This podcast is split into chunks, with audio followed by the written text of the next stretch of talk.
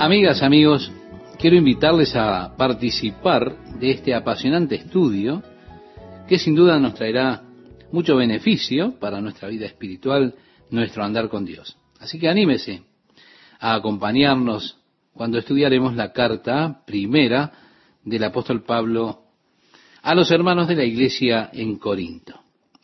El apóstol se presenta a sí mismo como el escritor de esta carta junto con Sóstenes, el hermano, en el primer versículo.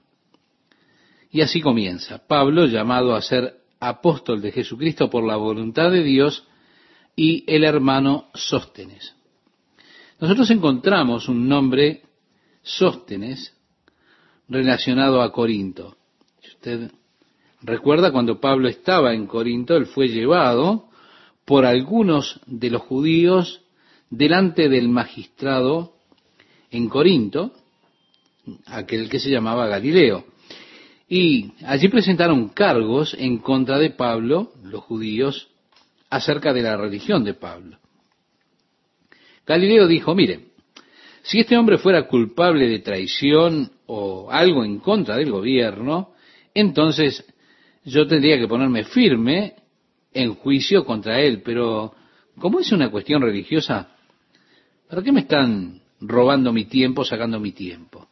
Y así Galileo les ordenó que se fueran y los hombres que estaban allí golpearon a Sóstenes, que era el jefe de la sinagoga, probablemente porque él había ideado esta conspiración de llevar a Pablo delante de aquel magistrado romano.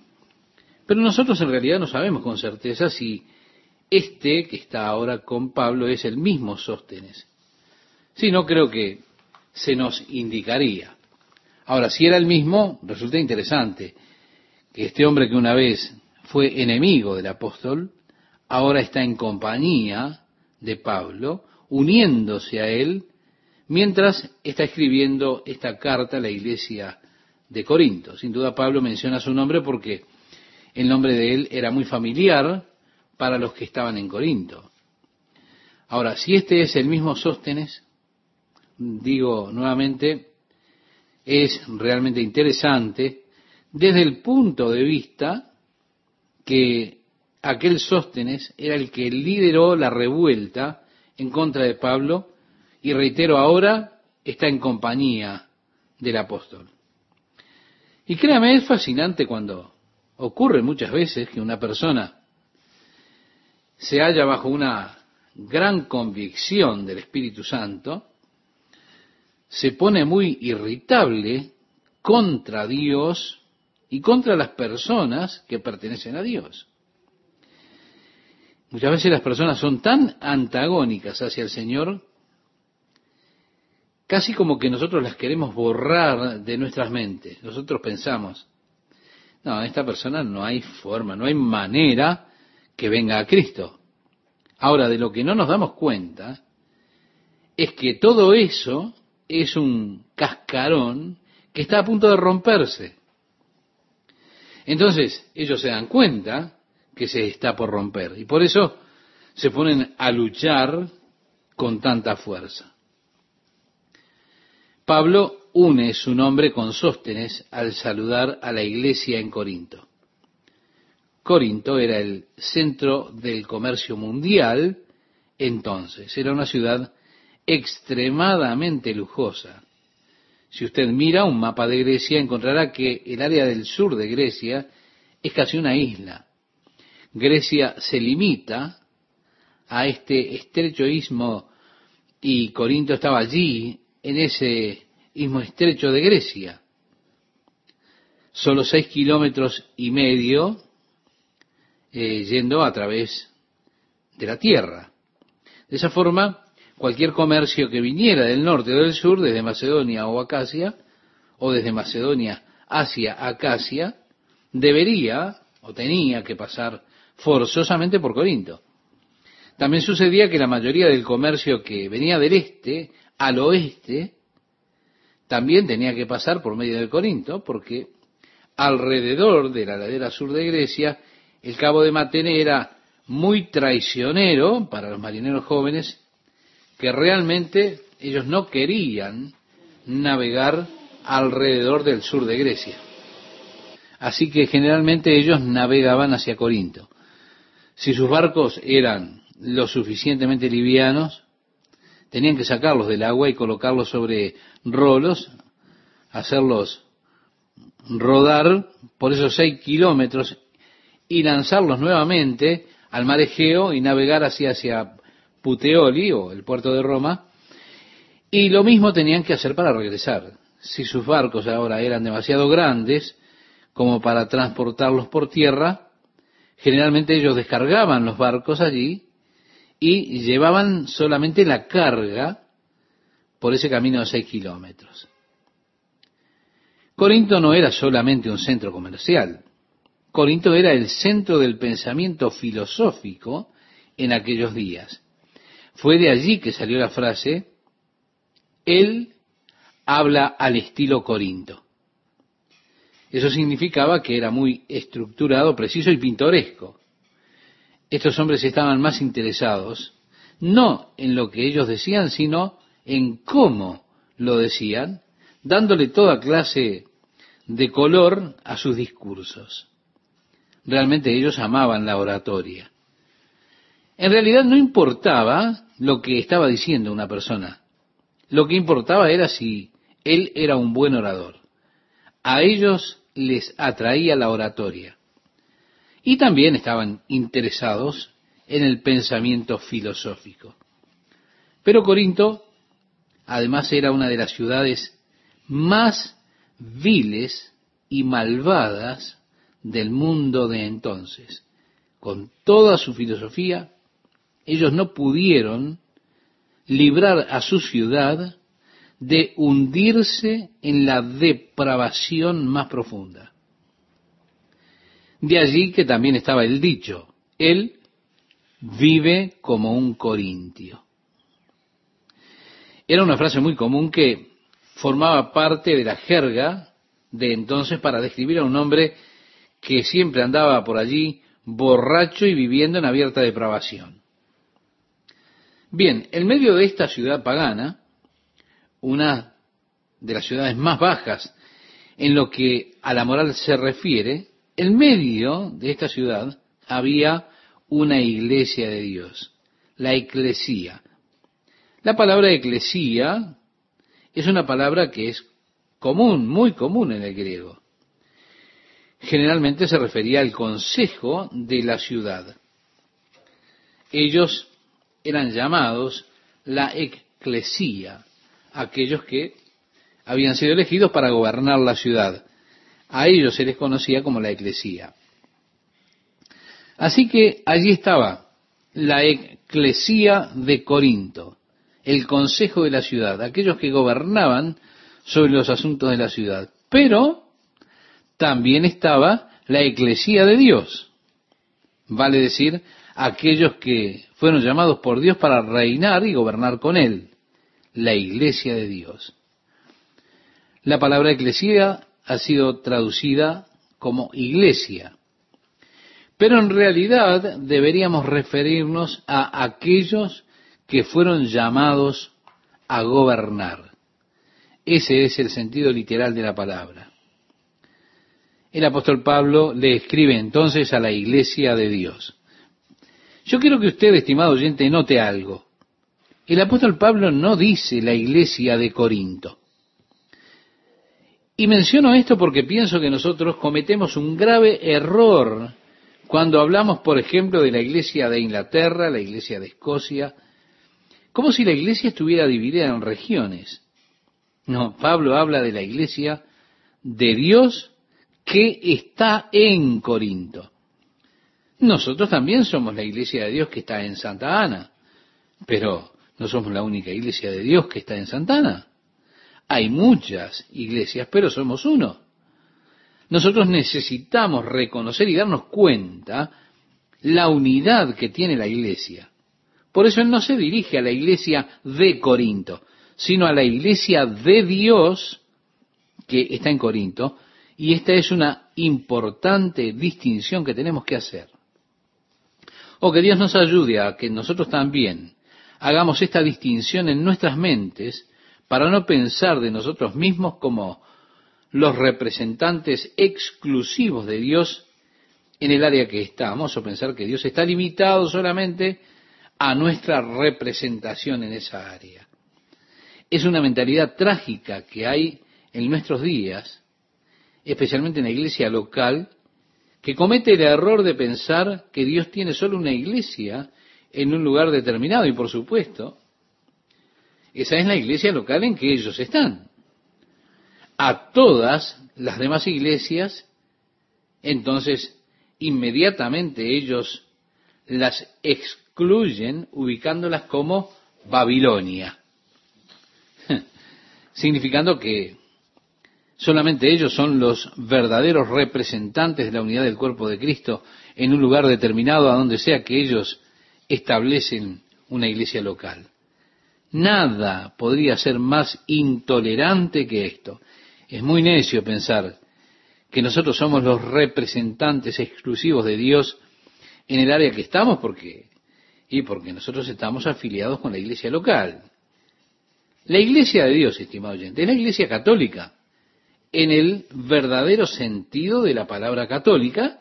La palabra católica significa universal, es decir, la iglesia universal de Dios, de la cual cada verdadero hijo de Dios es miembro en parte. ¿Se da cuenta? Hay solo una persona en el universo que puede decir mi iglesia. Y ese es Jesucristo. Todos nosotros somos miembros de su iglesia, de su cuerpo, y la cosa es que usted realmente no puede unirse a ella si no nace de nuevo. Usted tiene que nacer en ella, nacer nuevamente del Espíritu. O que Dios nos ayude a ser librados de cualquier clase de exclusión. Encontramos una división cuando lleguemos al capítulo 12 de esta carta. Al comienzo él dice acerca de los dones espirituales, hermanos, quiero escribirles algunas cosas en otras palabras. En los primeros once capítulos, el apóstol Pablo trata con cosas que tienen que ver con la carne, actitudes carnales, situaciones carnales. Aquellos de la casa de Cloé habían reportado al apóstol Pablo acerca de muchos desórdenes que había en la iglesia de Corinto, mucha carnalidad, es decir, peleas, divisiones, disputas. Por eso el apóstol Pablo escribe para corregir esos abusos carnales que habían en la iglesia de Corinto. Luego, cuando termina con eso, él dice, bueno, ahora quiero hablarles de cosas espirituales. Y comienza a hablar con ellos acerca de la operación de los dones del Espíritu, la supremacía del amor de Dios, el poder de la resurrección en la última parte de esta carta, es decir, las cosas espirituales. Pero primero tiene que sacar o barrer del camino las cosas carnales. Así que en esta primera parte vamos a ver que él trata con los problemas existentes allí en Corinto. Uno de ellos era precisamente la división en el cuerpo. Por eso él se dirige a la iglesia de Dios que está en Corinto, mostrando allí o buscando mostrarles y llevarlos a la conciencia real de la universalidad de la iglesia de Dios, llevándolos a la iglesia de Jesucristo, la iglesia de Dios. Por eso comienza diciendo a la iglesia de Dios que está en Corinto, a los santificados en Cristo Jesús. Quiero que usted note también estimado oyente, que la palabra santificados es extraída de una palabra griega, agios, que se traduce santo, pero la raíz de esa palabra significa alguien que es apartado para usos o propósitos exclusivos.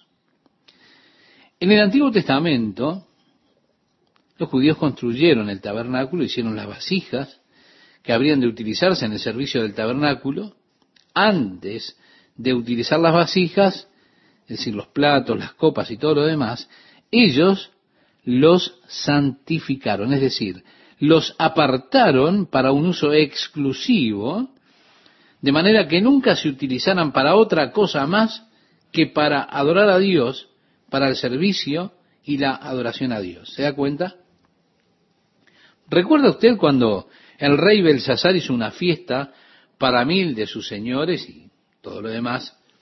Mientras él bebía, ordenó que se trajeran las copas de oro que habían traído como botín del templo en Jerusalén, para que pudieran tomar su vino en esas copas de oro. Ahora, mientras él bebía el vino, alababa a los dioses de oro y plata, a la vez estaban profanando las vasijas que habían sido apartadas para ese propósito exclusivo de adorar y servir a Dios. Como resultado de esa profanación, apareció una mano escribiendo en lo encalado de la pared, y el juicio de Dios esa noche vino sobre Belsasar y sobre el reino de Babilonia.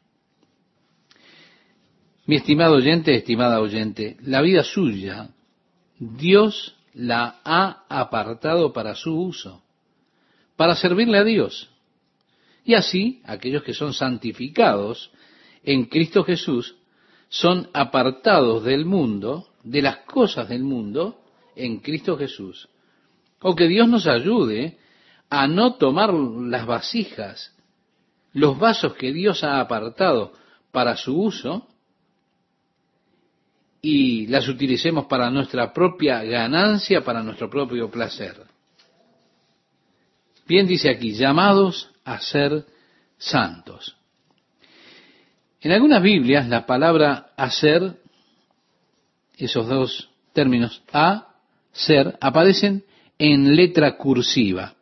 ¿Por qué? Porque esto fue agregado por el traductor, no está en el original. Usted no ha sido llamado a ser santo. No, no. Usted ha sido llamado santo. Ah, a mí me gusta esto. San Chak. ¿No suena bien? ¿Verdad? Ahora, es desafortunado que la iglesia designe a ciertas personas especiales como santos. Porque en lo que a la Biblia refiere, todos ustedes creyentes, hijos de Dios, son santos. Sí, somos santos.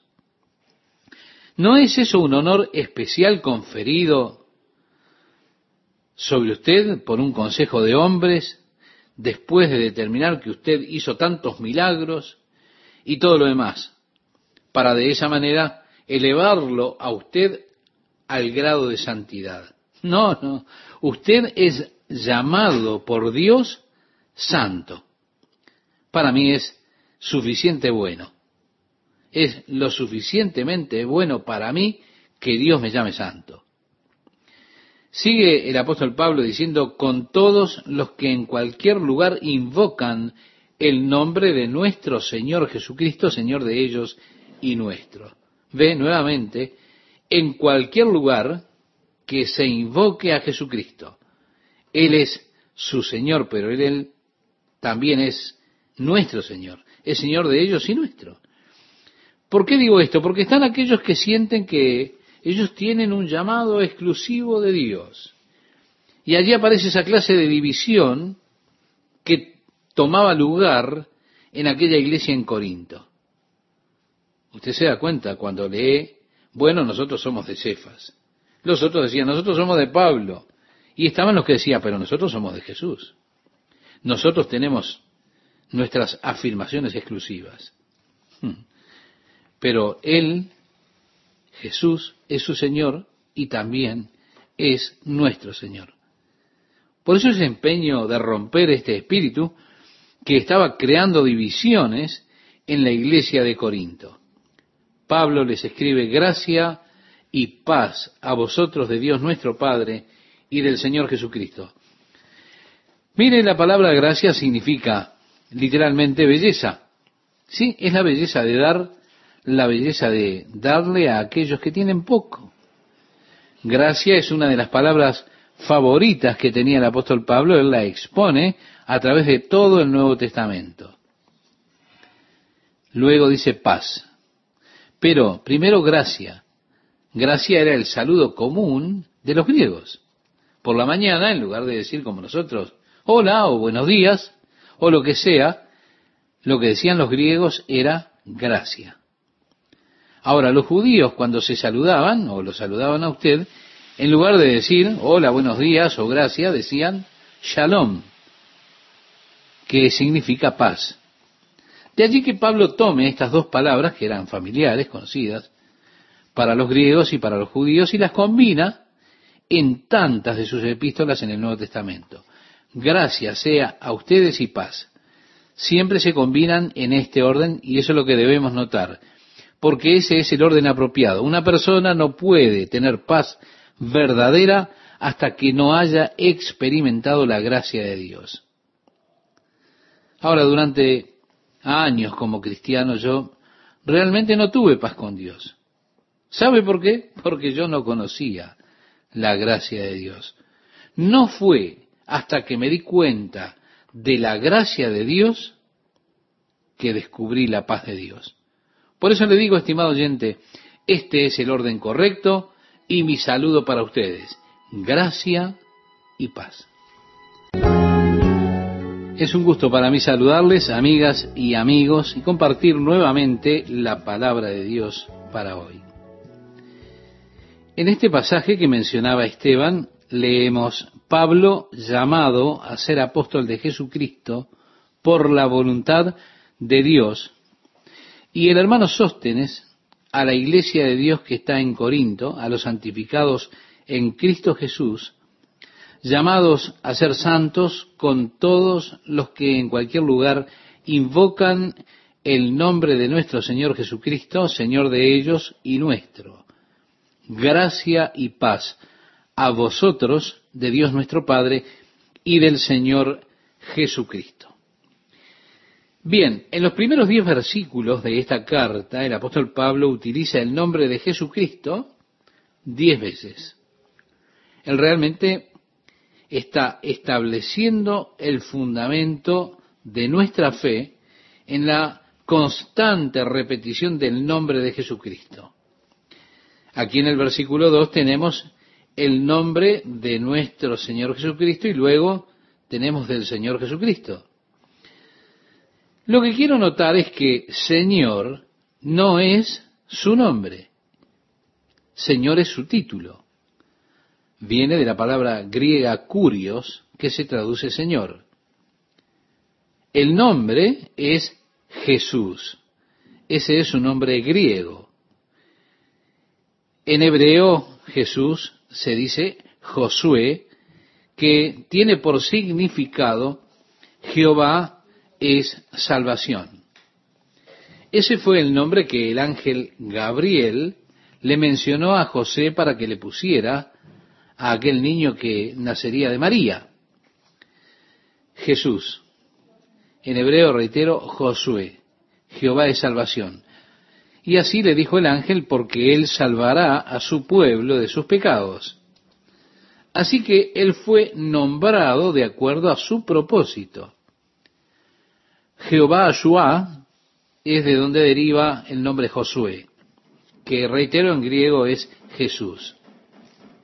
Ahora, Cristo tiene que ver con su designación. Es la que corresponde, la palabra que corresponde con la palabra hebrea Mesías. Así que nuevamente tenemos que decir que este no es su nombre, sino que es su misión.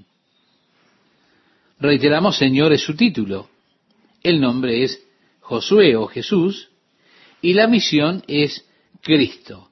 De allí el Señor Jesucristo. Desafortunadamente nosotros pensamos en primer nombre, segundo nombre, apellido, ¿verdad? Pero no es así. Por eso las personas hablan del Señor Jesús, muchas veces sin realmente pensar que eso es el título que indica relación lo que de hecho es. Si usted recuerda, Jesús decía, ¿por qué me llaman Señor, Señor y no hacen lo que yo les digo? Dios le dio a él un nombre que es sobre todo nombre para que ante el nombre de Jesús, reitero que es el nombre, toda rodilla se doble y toda lengua confiese que Jesús es el Señor para gloria de Dios el Padre. Así que nosotros probablemente estaríamos mejor si se hubiese colocado allí una coma después de Señor para distinguir esto de su nombre. Incluso una coma después de Jesús, para distinguir su nombre de su misión como Mesías. El Señor, coma, Jesús, coma, el Mesías. De esa manera quizá distinguiríamos mejor. El versículo 4 nos dice, gracias doy a mi Dios siempre por vosotros, por la gracia de Dios que os fue dada en Cristo Jesús. Y así Cristo es por medio de quien la gracia de Dios llegó a nosotros. Agrega porque en todas las cosas fuisteis enriquecidos en él. Esta palabra enriquecidos en el griego es una palabra verdaderamente interesante. Viene de Pluto Ketus. Nosotros tenemos de allí la palabra plutócrata. Nace precisamente de esas palabras griegas. Usted se ha vuelto plutócrata por Jesucristo. Vale decir, ustedes fueron enriquecidos. Y lo que realmente significa esta palabra es lujosamente ricos. Es decir, que en todas las cosas ustedes fueron enriquecidos lujosamente por Él. Oh profundidad de las riquezas que son nuestras por medio de Jesucristo. Si ustedes fueron lujosamente enriquecidos en toda palabra y en toda ciencia. Esta expresión era en lo que el griego estaba realmente interesado. Ellos se interesaban en el logos. Y esa es la palabra griega que se utiliza aquí en toda palabra, en toda, podemos decir en todo logos pero también estaban interesados en el conocimiento. Y agrega así como el testimonio acerca de Cristo ha sido confirmado en vosotros. El apóstol Pablo les escribe de nuevo y les dice, o tenemos necesidad como algunos de carta de recomendación para vosotros o de recomendación de vosotros, nuestras cartas sois vosotros, escritas en nuestros corazones, conocidas y leídas por todos los hombres. Si esto lo encontramos en la segunda carta que le escribe a esta iglesia, en el capítulo 3, versículos 1 y 2. Así que ellos están aquí siendo enriquecidos en Cristo en toda palabra y ciencia. Sus vidas son el testimonio de Cristo. Y ese testimonio de Cristo es confirmado por la vida que ellos estaban viviendo. Luego dice el versículo 7, de tal manera que nada os falta en ningún don, esperando la manifestación de nuestro Señor Jesucristo. Para mí es interesante que el apóstol Pablo le escribe a la iglesia de Corinto mencionándoles que ellos tenían toda clase de dones. Ellos no se quedaban atrás en ningún don el apóstol Pablo le dedica tres capítulos a los dones del Espíritu, a la operación de esos dones, al uso apropiado de los dones del Espíritu. ¿Por qué? Porque ellos tenían todos los dones, pero desafortunadamente estaban haciendo un uso abusivo de los dones del Espíritu allí en la iglesia de Corinto, un abuso que necesitaba corrección. Por eso Pablo utiliza los capítulos 12 al 14 para corregir esos abusos. Ahora, interesante para mí es que esta iglesia del Nuevo Testamento de Corinto tenía todos los dones, pero también era la iglesia a la que el apóstol tuvo que reprender por su gran carnalidad. De alguna forma en nuestras mentes tenemos algún cable torcido allí que se cruza y que produce cortocircuito. Y tenemos ese falso concepto de que si una persona utiliza dones del Espíritu es porque debe ser una persona especialmente recta o muy santa. Y aquellos que tienen los dones del Espíritu, operando a veces esos dones, tienen una actitud que es como si dijeran, bueno, lo que pasa es que yo soy más espiritual que tú. Si tan solo tú fueras espiritual como yo, tú también podrías tener estos dones obrando en tu vida. Y así se hace mucho alboroto por los dones del Espíritu. Pero yo he observado que así como ocurría en la iglesia de Corinto, en nuestros días, muchas de esas personas que hacen gran alboroto por los dones del Espíritu son realmente las personas más carnales que yo conozco. Personas que no caminan según el Espíritu de Dios. Toda la apariencia de ellos está marcada por la carnalidad. Todo su estilo de vida es carnal a pesar de que ellos constantemente hablan de los dones del Espíritu, del poder del Espíritu, de la unción del Espíritu Santo y todo lo demás. Pero cuando usted observa su estilo de vida, realmente tenemos que ver que son extremadamente carnales, como ocurría en la iglesia de Corinto. No les faltaba ningún don, pero aún así fue la iglesia que necesitó más reprensión por la gran carnalidad que había en esa iglesia. ¿Se da cuenta? Desafortunadamente hay una tendencia muchas veces a utilizar los dones del Espíritu, podríamos decir más o menos como, como una novedad, como un juguete, como un juego de sala, y allí nos entretenemos a nosotros mismos con esos dones del Espíritu, con la operación de esos dones del Espíritu. Ahora, por favor, no piense que yo me opongo, que aquí me estoy oponiendo a los dones del Espíritu y a la operación de esos dones. No, no, eso es falso. Yo realmente creo en la validez de los dones del Espíritu Santo en el día de hoy, en todos ellos. Es más, yo desearía tener más dones. Esa obra del Espíritu y los dones del Espíritu Santo en mi vida. Yo, como el apóstol Pablo, también deseo los mejores dones. Yo deseo que Dios utilice mi vida, pero también deseo que el Señor me utilice de tal manera que yo no dirija la atención hacia mí mismo. O que no me levante y comience a caminar según la carne en vez de caminar según el Espíritu.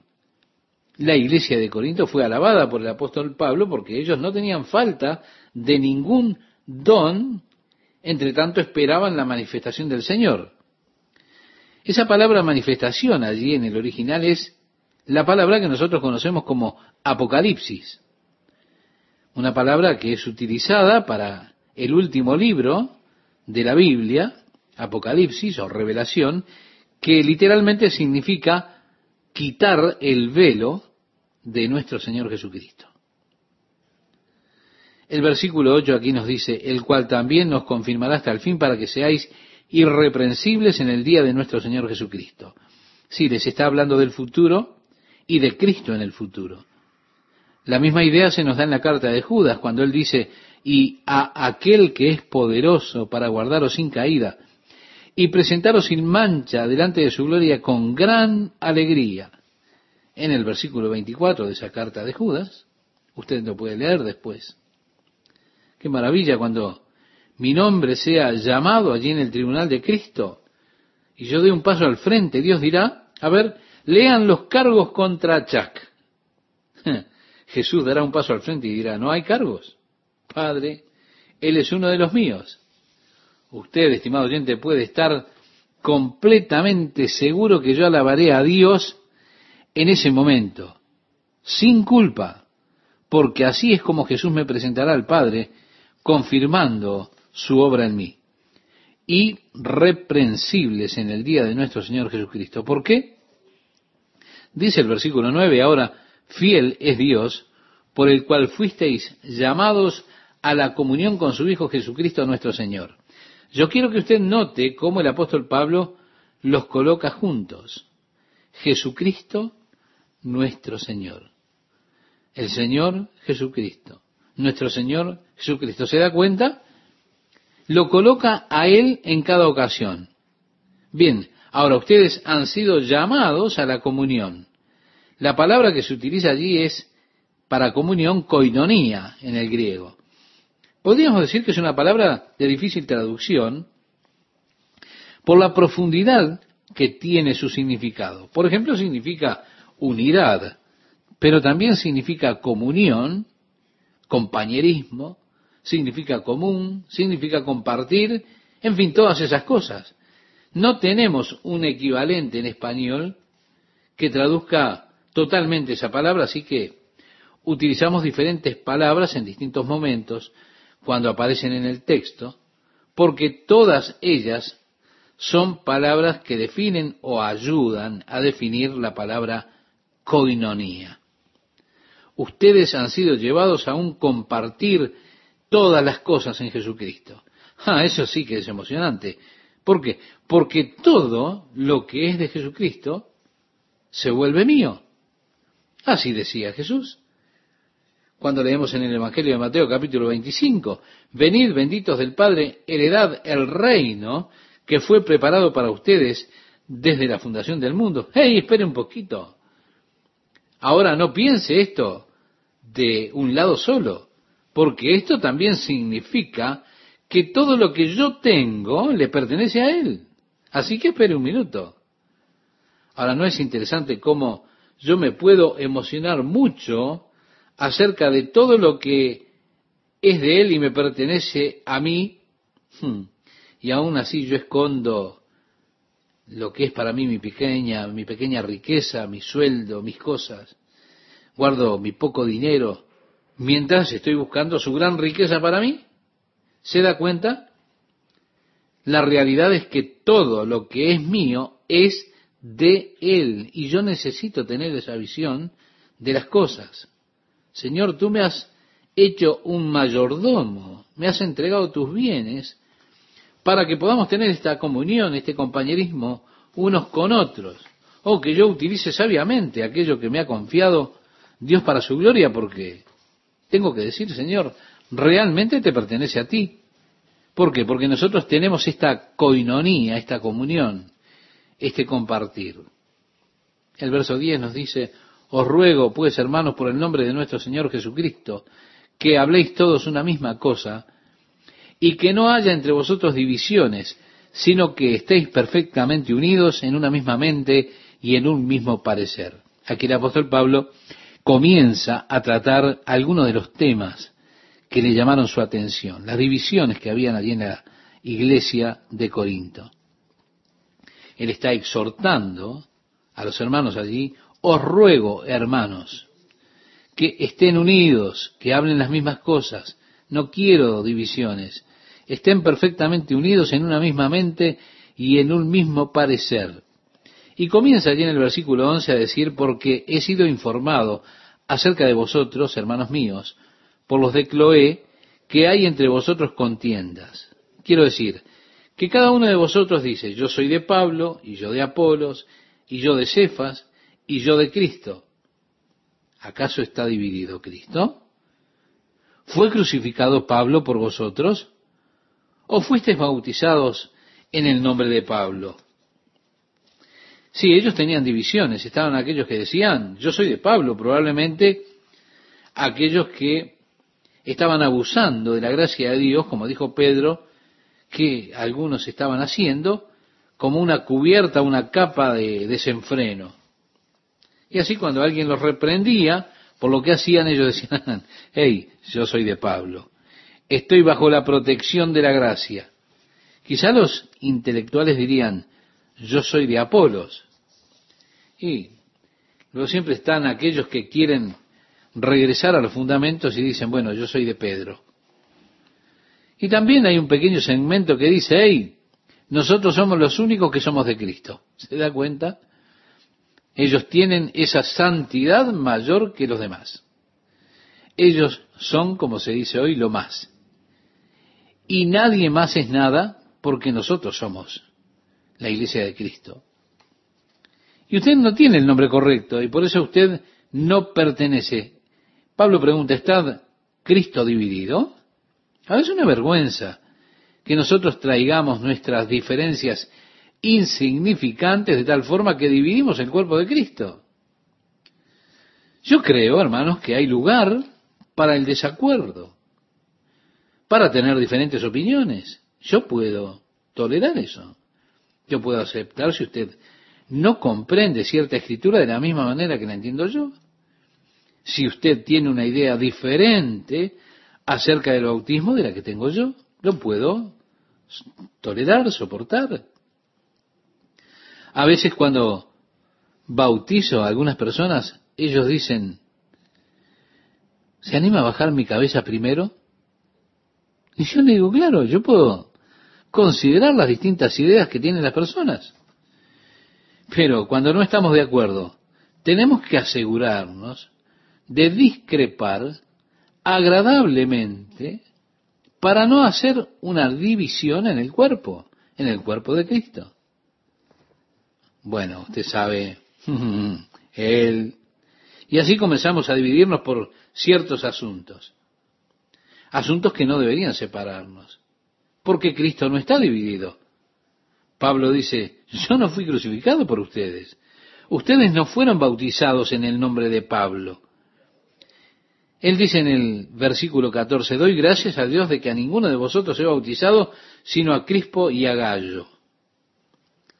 Aquellos que dicen yo soy de Cristo, hacen un gran asunto de división en cuanto al bautismo y fastidiarían y se fastidiarían mucho acerca del bautismo. ¿Por qué? Porque ellos declaran que usted no puede ser realmente salvo hasta que se bautice en agua. Ahora, si el bautismo de agua fuera tan esencial para la salvación, Pablo estaría diciendo blasfemias aquí, en realidad, porque él dijo, doy gracias a Dios que a ninguno de vosotros he bautizado, sino a Crispo y a Gallo, ¿se da cuenta? Y agrega, para que ninguno diga que fuisteis bautizados en mi nombre. También bauticé a la familia de Estefanas.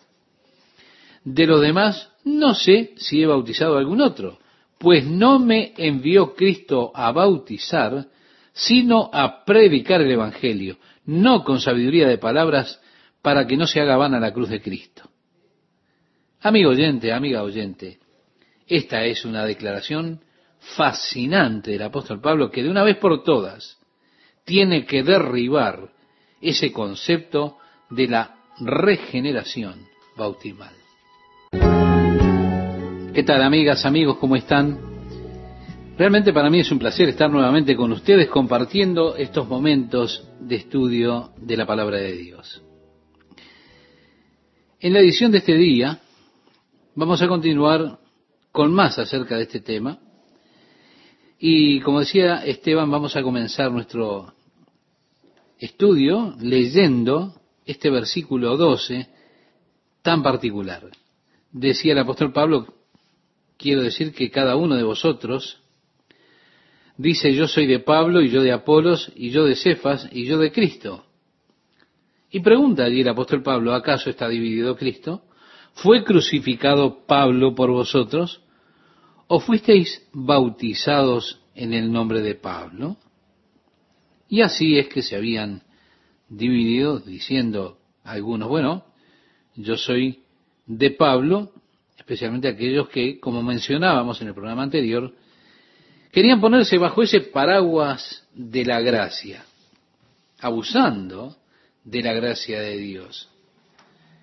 Como Pedro dijo que algunos estaban haciendo, usando eso como un manto de licenciosidad. Por eso cuando alguno les reprochaba por sus acciones, ellos dirían, escuchen, yo soy de Pablo. Es decir, estoy bajo la capa de la gracia. Tal vez los intelectuales dirían yo soy de Apolos. Y siempre están aquellos que quieren volver a las bases, a decir, bueno, yo soy el que tengo los fundamentos, y dicen yo soy de Pedro. Y ese pequeño segmento que encontramos siempre, que dicen nosotros somos los únicos de Cristo, yo soy de Cristo. ¿Se da cuenta? Teniendo esa presunción de pensar que nosotros somos los únicos y nadie más fuera de nosotros es algo. ¿Por qué? Porque nosotros somos la iglesia de Cristo. Pablo pregunta, ¿está Cristo dividido? Qué vergüenza, estimado oyente, es que traigamos nuestras diferencias de manera tal que dividimos el cuerpo de Cristo. Yo pienso que hay lugar para diferentes opiniones, que hay lugar para desacuerdos. Yo puedo permitir distintas opiniones, puedo aceptar si usted no comprende la escritura de la misma forma que la comprendo yo. Ahora, cuando discrepamos, debiéramos discrepar en común acuerdo de no crear divisiones. Y nosotros comenzamos siempre a dividirnos en cuanto a cuestiones. Pero reitero, estas cuestiones no deberían separarnos, porque Cristo no está dividido. Pablo dijo, yo no fui crucificado por ustedes, ustedes no se bautizaron en mi nombre. Y agregó, doy gracias a Dios de que a ninguno de vosotros he bautizado sino a Crispo y a Gallo. Ahora, estos que dicen yo soy de Cristo, son aquellos que hacen del bautismo un gran asunto de división. Y fastidian a las personas, lo fastidian a usted en cuanto al bautismo, diciéndoles que usted no está verdaderamente salvo mientras no se bautice en agua. Así que, por esa causa ellos siempre tienen el tanque lleno en la iglesia, de manera tal que en el minuto que una persona acepta a Cristo como su Salvador, allí mismo se lo llevan a la parte de atrás al tanque y lo meten en el agua. ¿Para qué? Para que pueda ser salvo. Bautismo instantáneo. Ellos sienten que eso es extremadamente importante.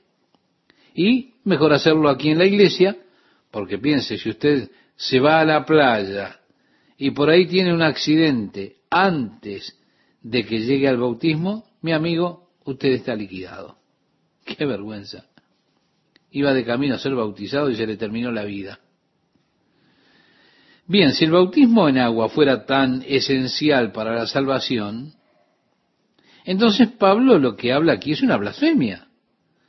En verdad una blasfemia, porque él decía, doy gracias a Dios que a ninguno de vosotros he bautizado, sino a Crispo y a Gallo, para que ninguno diga que fuisteis bautizados en mi nombre, escribe después. También bauticé a la familia de Estefanas. De lo demás, no sé si he bautizado a algún otro, no recuerdo en otras palabras. Pues no me envió Cristo a bautizar, sino a predicar el Evangelio. Una declaración fascinante del apóstol Pablo que de una vez por todas derriba ese concepto de la regeneración bautismal. El bautismo en agua, estimado oyente, es una obediencia a la fe de Jesucristo que yo tengo. Es una señal externa de la obra interna que hace el Espíritu de Dios dentro de nuestra vida. Es el renunciar a la vieja vida como si estuviera muerto cuando entro en el agua del bautismo, allí, entonces al bautizarme es como si fuera enterrado, y al salir del agua es un testimonio de que ahora voy a vivir la nueva vida según el Espíritu de Dios. Pero si no estoy viviendo la nueva vida según el Espíritu, entonces esto significa que el bautismo de agua no es verdaderamente válido. Si estoy en toda clase de peleas carnales porque una persona no se bautizó instantáneamente y divido el cuerpo y quedo molesto y quiero discutir sobre el asunto y digo, óigame, a mí no me interesa, estimado oyente, si usted fue bautizado cien veces y usted no está mostrando el fruto de un verdadero caminar en el Espíritu, ¿de qué sirve? Lo cual, por supuesto, según el apóstol Pablo en 1 Corintios 13, todo está marcado por el amor. El amor que no busca su propio camino, sino que cree todas las cosas, que espera todas las cosas, resiste todas las cosas, el amor que nunca falla. Así que el hombre tiene esta condición de tender esas pequeñas divisiones que surgen cuando él está caminando en la carne, cuando está viviendo una vida carnal. Campbell Morgan dijo, he notado que cuanto más espiritual se vuelve un hombre, menos denominacional se convierte. De haber estado Pablo escribiéndole a la iglesia en el día de hoy en cuanto a las divisiones de ellas, estoy pero segurísimo que diría, pero algunos de ustedes dicen, yo soy bautista, algunos dicen presbiterianos, otros dicen yo soy nazareno, y otros, bueno, ponga allí los nombres que quieran. Y otros dirían, bueno, nosotros somos la iglesia de Cristo. Pablo diría nuevamente, ¿está Cristo dividido? Sin duda, urgiría a la unidad dentro del cuerpo para que nos diésemos cuenta de que todos estamos en Jesucristo. Pablo fue enviado a predicar el Evangelio no con palabras de humana sabiduría, no, algo con lo que los corintios estaban muy familiarizados allí en esa ciudad. Cómo estos filósofos jugaban con las palabras, pero Pablo decía, Dios no me envió a bautizar, sino a predicar el Evangelio. No con sabiduría de palabras para que no se haga vana la cruz de Cristo. No se trata de que una persona sea atraída por discursos inteligentes en lugar de por la convicción del Espíritu en su corazón. No, no. Y agregaba, porque la palabra de la cruz es locura a los que se pierden, pero a los que se salvan es, a saber, a nosotros, es poder de Dios. Para los griegos, estimados oyentes, los filósofos, la predicación de la cruz era una tontería. Cuando Pablo estaba allí en Atenas, dirigiéndose a los epicúreos en la montaña de Marte, cuando él vino al lugar en su historia donde se refería a la resurrección de Jesús, ellos dijeron, vamos, ¿qué es esto?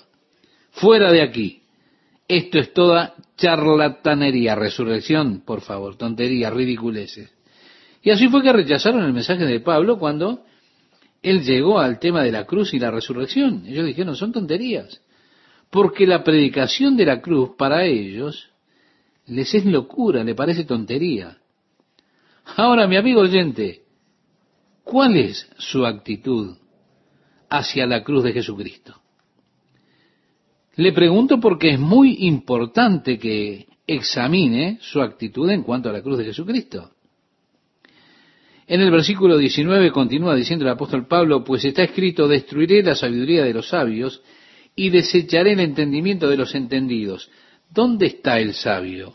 ¿Dónde está el escriba? ¿Dónde está el disputador de este siglo?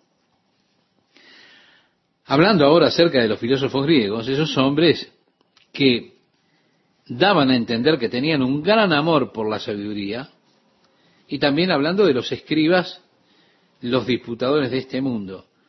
Dios dice, ¿no ha enloquecido Dios la sabiduría del mundo? Claro que lo ha hecho, con toda seguridad. Cuando yo miro, por ejemplo, la teoría de la evolución, que están religiosamente tratando de promover y entendiendo la increíble escasez de evidencias, de esas formas transicionales en la columna geológica, yo me doy cuenta de toda la exageración, de todo el engaño, todo lo que promovió esa teoría de la evolución. Miro los conceptos que están tratando de dejar en nosotros los hombres de ciencia de este mundo. Realmente ahí tengo que decir sí. Dios ha enloquecido la sabiduría de este mundo.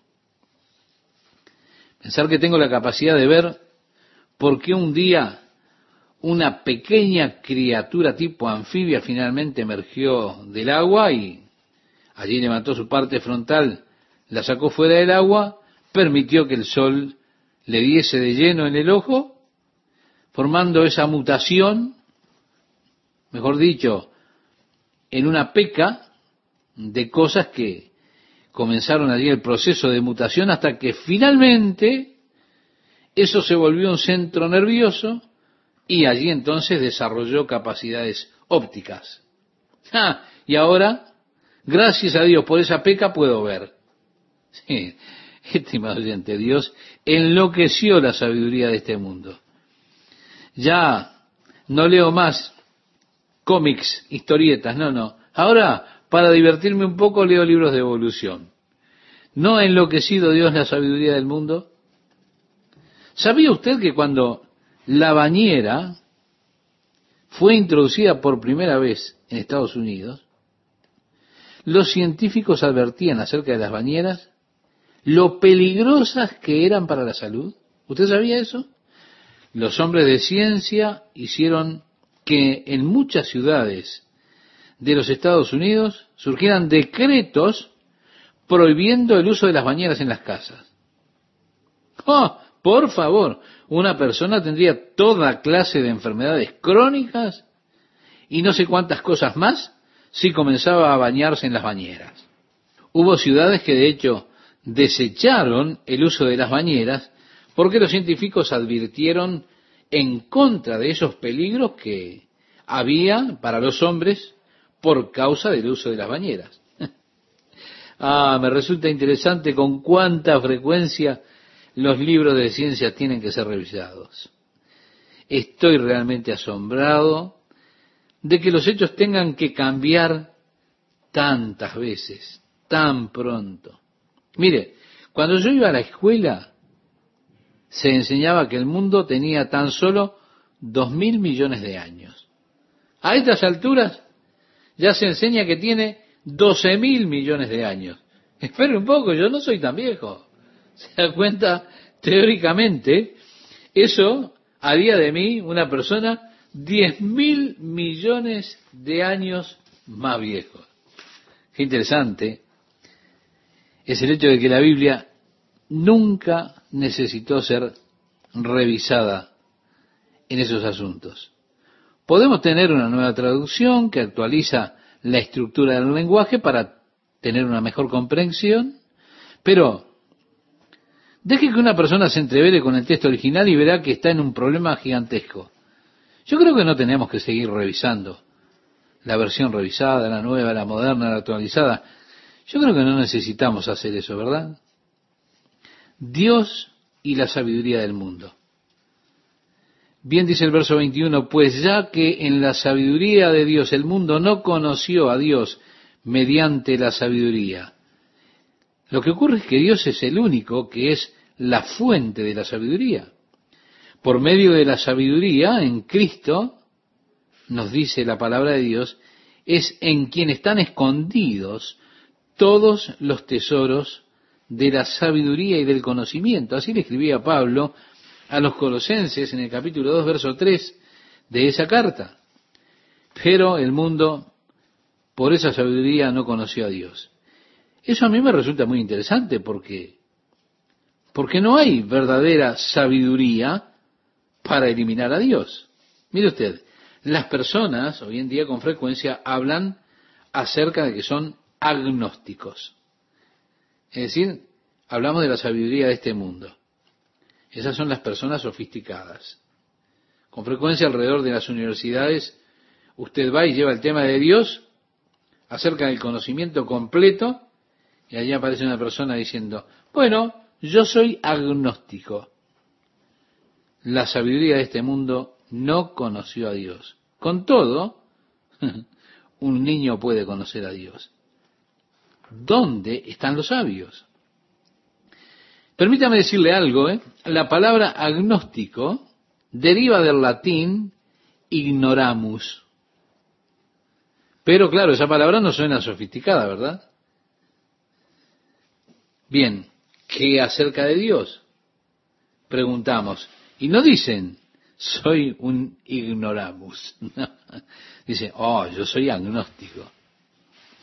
Bueno, si usted lee el libro de Job, creo que Elifaz fue que le dijo a Job, ¿descubrirás tú los secretos de Dios? ¿Llegarás tú a la perfección del Todopoderoso? Claro, la respuesta es no. Usted no puede comenzar desde una base terrenal para llegar a Dios. Esa es precisamente la historia de la religión. Los hombres comienzan a hacer desde una base terrenal sus hipótesis, sus tesis para alcanzar el infinito. Por lo tanto, están condenadas las religiones que se inician así al fracaso total por la misma naturaleza de esa religión. Tenemos la Biblia y en ella la revelación de Dios a través de Jesucristo, que es lo contrario al hombre tratando de alcanzar a Dios. No, no, se trata de Dios alcanzando al hombre. El ser infinito, Dios, comienza desde una base infinita para alcanzar aquello que es finito. Por lo tanto, Dios no puede ser encontrado o descubierto por la búsqueda del hombre. De allí que la sabiduría humana no conoció a Dios. Dios solamente es descubierto por la revelación del mismo Dios al hombre. Esa es la revelación que con frecuencia se hace por medio de la predicación. Y así vemos que el mundo, por su sabiduría terrenal, no puede y no conoció a Dios. Agrega el apóstol Pablo, agradó a Dios salvar a los creyentes por la locura de la predicación. Es decir, para que por medio de la predicación Dios le sea revelado al hombre para que el hombre crea. Ahora yo quiero que note, esa es la locura o la necedad de la predicación, es que la predicación es verdaderamente un ejercicio necio en un sentido, y especialmente la forma que hacen algunos. Pero no se trata de predicar necedades, no, cuidado con eso sino que habla de la necedad o la locura de la predicación. ¿Por qué? Dice a continuación, porque los judíos piden señales. Si usted recuerda lo que le dijeron los judíos a Jesús, muéstranos qué señales hace para que creamos. Sí, los judíos piden señales, los griegos buscan sabiduría, pero decía el apóstol Pablo, nosotros predicamos a Cristo crucificado. Para los judíos ciertamente tropezadero y para los gentiles locura. Sí, aún para los discípulos era una piedra de tropiezo. La idea, la simple idea de que el Mesías fuera crucificado era una piedra de tropiezo para los discípulos. Si usted recuerda cuando Jesús comienza a decirle a ellos, después que Pedro reconoció, según relata el Evangelio de Mateo, capítulo 16, tú eres el Mesías, el Cristo, el Hijo del Dios viviente, Jesús dijo, sí, seré entregado en mano de los pecadores y me crucificarán y me matarán y al tercer día resucitaré. Pedro, que había tenido esa gran revelación, le dijo, Señor, en ninguna manera esto te acontezca. ¿Se da cuenta una piedra de tropiezo? Pedro tropezó en eso. ¿Cómo su Mesías rechazado, crucificado? No, no hay forma. Los judíos al presente, la mayor parte, todavía tropiezan en la crucifixión de Cristo, a pesar del hecho de que ellos tienen en sus Biblias el Salmo 22 y el capítulo 53 del libro de Isaías, delante de ellos. Realmente aún tropiezan, aunque tienen tan claro proféticamente la cruz de Cristo. Bien decía Pablo, pero predicamos a Cristo crucificado. A los judíos piedra de tropiezo. ¿Sí?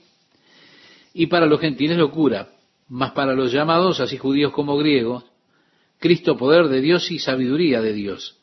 Porque lo insensato de Dios, que es por supuesto la predicación de la cruz, es más sabio que los hombres, y lo débil de Dios es más fuerte que los hombres. Pues mirad, hermanos, vuestra vocación, que no sois muchos sabios según la carne, ni muchos poderosos, ni muchos nobles, sino que lo necio del mundo escogió Dios para avergonzar a los sabios, y lo débil del mundo escogió Dios para avergonzar a lo fuerte. Mi amigo, mi amiga, esto es lo mejor que le puedo dar siendo el pastor de Calvary Chapel, porque Dios escogió las cosas necias del mundo para confundir a los sabios. Y créame, Calvary Chapel confunde a los sabios.